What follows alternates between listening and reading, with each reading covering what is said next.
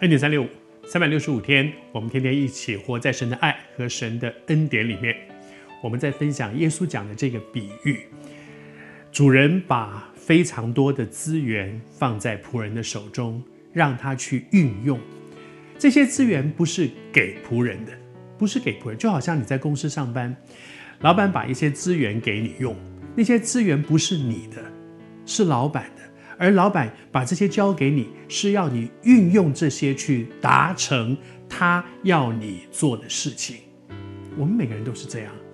比如说你，你你在办公室里面，老板把一套非常棒的机器交给你，那个机器就是送给你吗？没有，那个机器是要让你能够能够把他要你做的事情做好来。比如说，你是一个医生。医院进了一套非常棒的精密的机器，哇，那个机器来放到你们这个部门，让你来运用。这个机器送给你吗？没有啊，那个机器是医院的。可是为什么把这个机器交在你手上呢？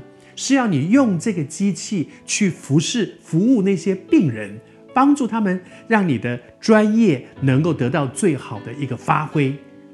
同样的，上帝也把很多的资源放在我们的手上，但是接下来。他要看我们是不是忠心，但是也有一些人在这个比喻里面是被责备的。我读给你听哈，又把一个人找来，然后呢，那个人说：“主啊，看呐，你的一錠银子在这里，我的银子我把它包起来了，我把它包起来，我把它包在我的手巾里面，存在那里放着，不用，放着不用。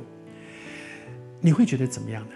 如果医院进了一台非常精密的机器。”然后呢，你就把那个机器连封箱都没打开，包的主这个个，然后有一天打开来的时候呢，哇，好像新的一样。然后你跟那个你的主管说：“你看我多棒啊，我完全没有把它弄坏，而且呢，我包的这么好，让它看起来跟新的一模一样。”机器为什么要包的跟新的一样呢？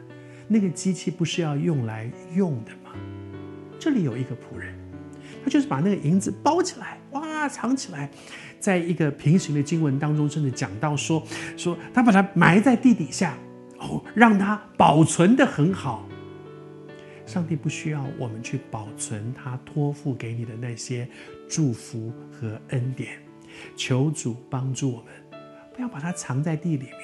有一天我们都要见主面的，但愿有一天我们见主面的时候，神给你这么好的学历。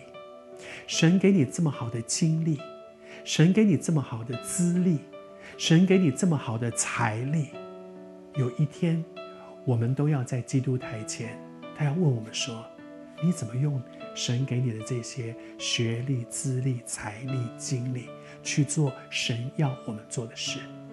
把它封存在那里，连包装箱都没有打开来，有一天打开的时候跟新的一样，这一点都不是中心。神不要一个新的机器，神要一个好好运用的机器。